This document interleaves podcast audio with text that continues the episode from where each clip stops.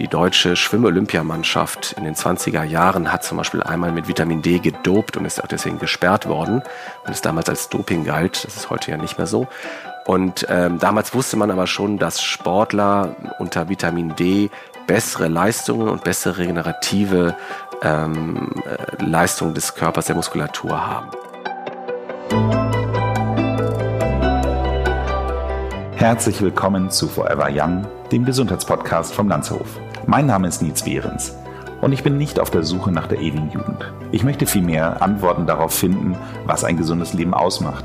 Ich möchte gern wissen, was man dafür tun kann, um möglichst lange fit zu bleiben. Aus diesem Grund treffe ich jede Woche einen Gesundheitsexperten, der mir meine Fragen beantwortet. Und wer weiß, vielleicht kann man am Ende durch dieses Wissen doch noch ein längeres Leben führen. Herzlich willkommen zu einer neuen Folge Forever Young. Ich sitze heute wieder mit Philipp Katalalen zusammen. Philipp ist Arzt, Unfallchirurg und Orthopäde. Er ist äh, Privatdozent und der ehemalige HSV-Mannschaftsarzt. Hallo Philipp. Hallo Nils, wieder zusammen hört sich wieder an, als ob ich nichts zu tun hätte, aber ich freue mich ja immer auf unsere kleinen kurzen Meetings. Ich bin mal gespannt, worum es heute geht. Na, du hattest dir ja ein Thema gewünscht. Es geht um Vitamin D, wo ich ja das erste Mal so ein bisschen stutzig geworden bin, warum ich mit einem Orthopäden über Vitamine reden soll. Aber das äh, wirst du mir bestimmt jetzt gleich erzählen. Ja, erstmal danke, dass du meine Wünsche auch mal erfüllst. Also Orthopäde und Vitamin D ist gar nicht so äh, weit hergeholt. Das Vitamin D ist ja in aller Munde seit ein paar Jahren und wird rauf und runter diskutiert, auch sehr kontrovers diskutiert, aber als allererst, Vitamin D ist gar kein Vitamin, sondern wir reden über ein sehr potentes Hormon. Das heißt eigentlich Vitamin D-Hormon und es ist nur damals falsch klassifiziert worden, weil man in den Anfängen des letzten Jahrhunderts gedacht hat, es handelt sich um ein Vitamin. Also so ein bisschen wie der Spinat mit dem angeblich zu hohen Eisen. Genau, und das hat sich halt so ähm, etabliert, dass alle von Vitamin D reden und es ist keiner mehr korrigiert. Aber warum Vitamin D und Orthopädie? Ähm, das Vitamin D hat einen unglaublich starken Einfluss auf regenerative und bildende Prozesse im Körper, unter anderem auch auf den Knochen. Das wissen die meisten. Vitamin D und Knochen fällt ja eigentlich immer in einem Satz.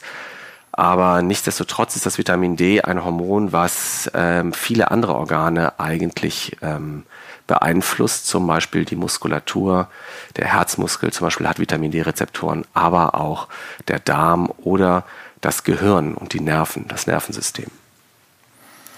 Gut, dann können wir vielleicht ja einmal mit den Knochen anfangen, weil das ist ja in erster Linie ein Spezialgebiet. Was passiert denn, wenn ich nicht genügend Vitamin D habe? Also mit den Knochen. Mit, mit den Knochen. Also der, der Vitamin D-Mangel ist leider in Deutschland extrem hoch oder sehr verbreitet. Das liegt daran, dass die hauptsächliche Vitamin D-Produktion des Körpers in der Haut stattfindet, durch UV-Strahlung, also durch Sonnenlicht initiiert und nur ein ganz kleiner Anteil über die Nahrung aufgenommen wird. Das Vitamin D verursacht dann im Körper im Grunde genommen die Aufnahme des Kalziums aus dem Darm ins Blut und vom Blut den Transport in den Knochen, sodass dann Kalzium im Knochen angelagert werden kann und das den heißt Knochen also stark die gute macht. Milch, die ich immer äh, äh, angeblich trinken soll, weil sie gut für den Knochenbau ist, wenn ich kein Vitamin D habe, dann kommt da gar kein Kalzium an. Kann ich das dann so sagen? Oh ja, sehr gut, genau. Also das Problem, Vitamin, äh, Milch hat auch Vitamin D, aber um den Tagesbedarf an Vitamin D über Milch zu decken, müsstest du 24 Liter trinken pro Tag, was auch dir wahrscheinlich ein wenig schwer fallen würde. Ganz aber ich, aber, aber, von der ökonomischen Bilanz. Okay, du dann, sagen, auch schon dein, etwas dein, grenzwertig deine ist. eigene Kuh quasi im Garten. Aber ähm, im, im Grunde genommen, genau, man hat immer jahrelang das Augenmerk auf das Kalzium gesetzt und gesagt, du musst viel Kalzium zu dir nehmen oder hochdosiert Kalziumbrausetabletten nehmen etc. etc.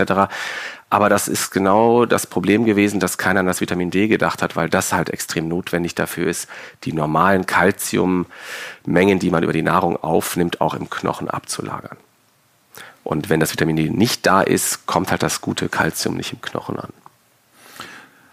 Dann habe ich das richtig verstanden. Dann geht es gar nicht so sehr darum, dass das Vitamin D in die Knochen geht, sondern das Vitamin D ist nur die Voraussetzung sozusagen, dass es an, in den Knochen das Kalzium ankommt. Das heißt also, ich muss es schon äh, zumindest für den Knochenbau kombiniert haben. Ich brauche Kalzium und Vitamin D für starke Knochen. Richtig, genau. Also es gibt natürlich auch noch Mikroprozesse im Knochen, die über Vitamin D reguliert werden, aber im Grunde genommen das Wichtige für den Knochen ist, dass der Transport des Kalziums aus der Nahrung, also Milch, Käseprodukte etc., in ähm, den Knochen über das Vitamin D reguliert und gesteuert wird. Und wenn du viel Vitamin D zu dir nimmst oder dein Vitamin D-Spiegel im Blut gut und ausgeglichen ist, ist dieser Stoffwechsel abgesichert und funktioniert. Du hattest gesagt, dass das Vitamin D über die Haut produziert wird oder zumindest zum großen Teil über die Haut produziert wird. Jetzt habe ich mal gehört, dass es über die Haut, also die, die äh, es mit der UV-Strahlung zu tun hat und dass wir eigentlich, selbst wenn wir den ganzen Tag nackt rumlaufen würden, hier in Hamburg die UV-Strahlung gar nicht intensiv genug ist. Ist das, äh, ist das richtig?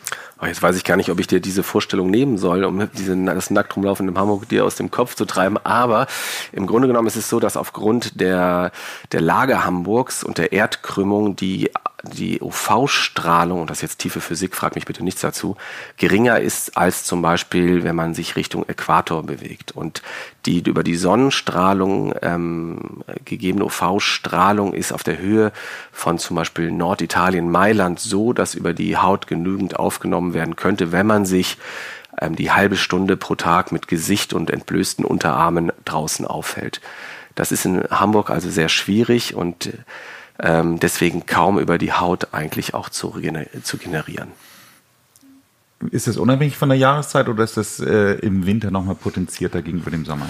Also im Sommer natürlich aufgrund der, der, der höheren Sonnentage und der Sonnenstrahlung natürlich ist es wesentlich besser als im Winter, wo wir mit bewölktem Himmel etc. rechnen müssen, was grundsätzlich die UV-Strahlung auch mindert. Du hattest jetzt gesagt, Knochen ist ein Thema, das Thema Knochenkalzium habe ich verstanden. Ähm, Muskeln, ist das ähnliche, ähnliche Situation? Also äh, kann ich da auch, ist das auch wieder nur ein, ein Enabler für das eigentliche Thema oder, oder ist da wirklich das Vitamin D, kommt das wirklich im Muskel an? Also die Muskel, die Muskulatur hat Vitamin D-Rezeptoren und wir haben uns oder man hat sich lange gefragt, was, was die eigentlich bewirken oder was da die Prozesse hinter sind. Man weiß schon seit langer Zeit, dass Vitamin D einen extrem positiven Einfluss auf Muskelwachstum, Regeneration und Leistung hat. Die deutsche Schwimm-Olympiamannschaft in den 20er Jahren hat zum Beispiel einmal mit Vitamin D gedopt und ist auch deswegen gesperrt worden, weil es damals als Doping galt. Das ist heute ja nicht mehr so. Und ähm, damals wusste man aber schon, dass Sportler unter Vitamin D bessere Leistungen und bessere regenerative ähm, äh, Leistung des Körpers, der Muskulatur haben. Also man weiß, der Einfluss des Vitamin D auf die Muskulatur ist leistungsfördernd.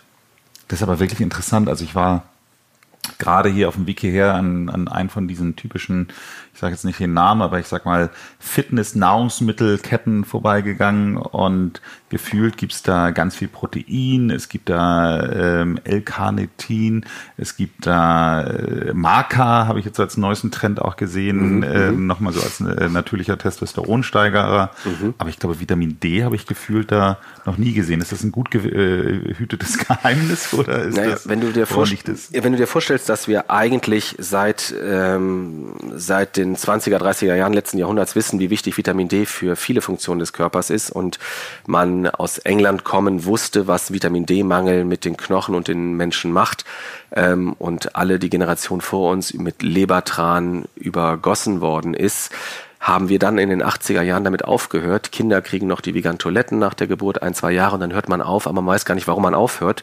Und dieses Wissen um Vitamin D ist einfach, einfach verloren gegangen in der, in der Alltagsmedizin oder hat sich nur auf ganz wenige Kollegen beschränkt.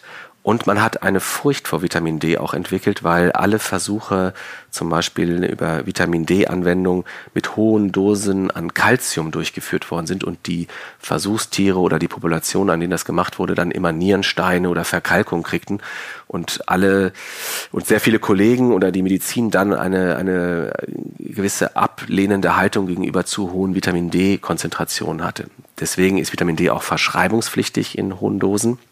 Und diese hohen Dosen sind relativ, weil die sich in dem Bereich befinden, die wir im Alltag eigentlich täglich zu uns nehmen sollten.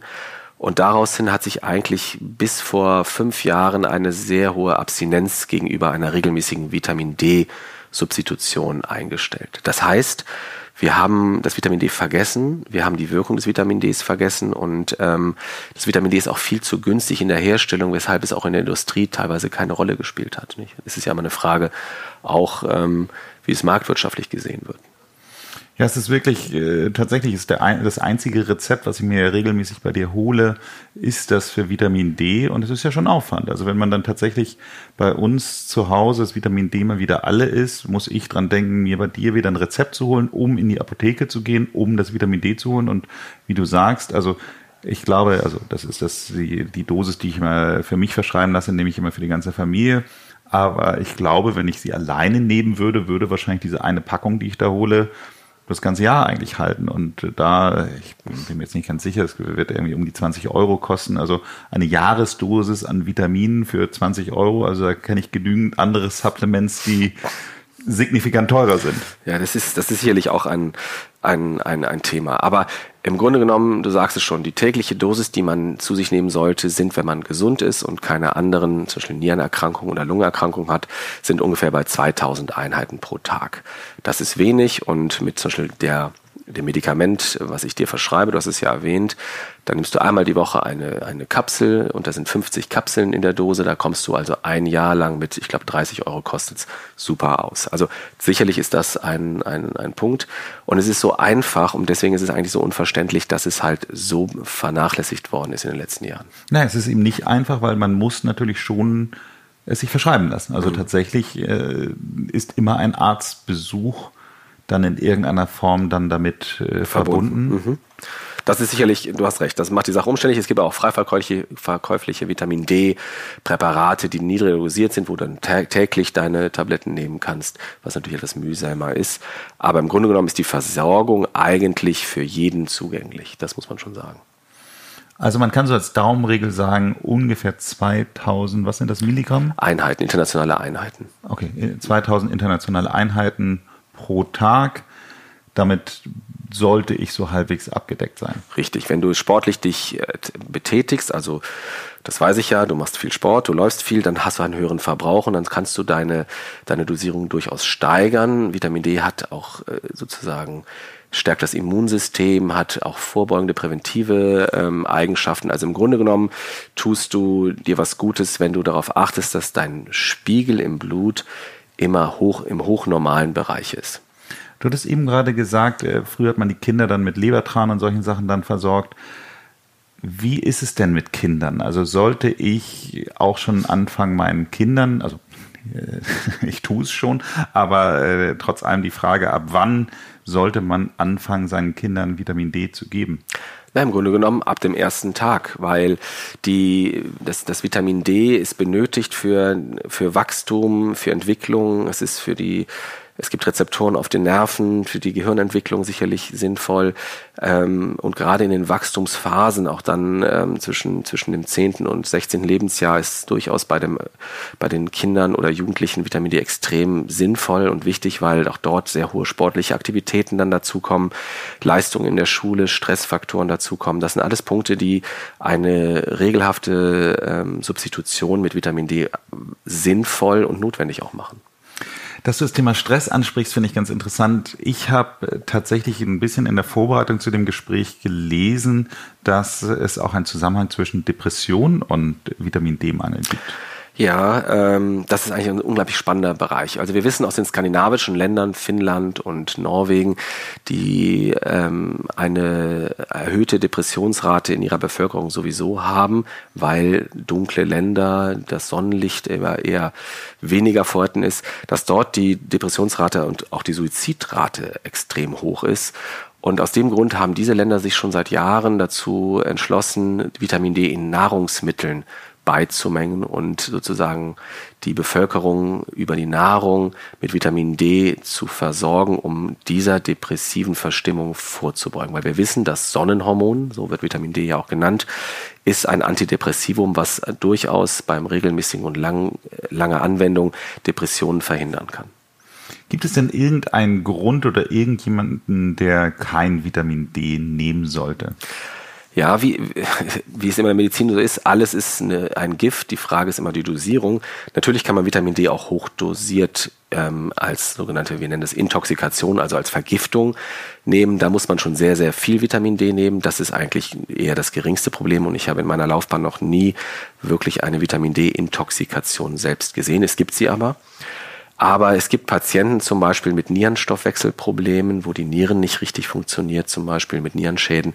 Die müssen ein wenig aufpassen mit dem Vitamin D, weil über die Niere auch Vitamin D verstoffwechselt wird. Es gibt eine Lungenerkrankung, die sogenannte Sarkoidose, die in ihrem Verlauf ähm, Zellen dazu anregt, Vitamin D eigenständig zu bilden, sodass man schnell eine Über, ein Überangebot an Vitamin D im Körper haben kann. Und dadurch wird halt das Kalzium im Körper, der Kalziumstoffwechsel beeinflusst. Und das Kalzium im Körper hat neben dem Knochen noch die wichtige Aufgabe in der Muskulatur für ähm, eine einwandfreie Arbeit der Muskeln zu sorgen. Und am Herzmuskel kann das halt wirklich zu Problemen, zu Herzrhythmusstörungen führen. Deswegen muss man Vitamin D auch als Medikament sehen und auch kontrollieren. Und es gibt Patienten, die in der Tat kein hochdosiertes Vitamin D nehmen sollten. Eine letzte Frage, die tatsächlich jetzt an die Grenzen des orthopädischen Wissens wahrscheinlich gehen, aber nichtsdestotrotz eine Freundin von mir oder die beste Freundin von meiner Frau, die ist sehr, sehr sparsam mit dem Thema Sonnencreme und unter anderem argumentiert sie auch, dass äh, dann ja sonst auch kein Vitamin D ankommen würde oder produziert werden würde. Ist das richtig? Die gut gebräunte? Die gut gebräunte.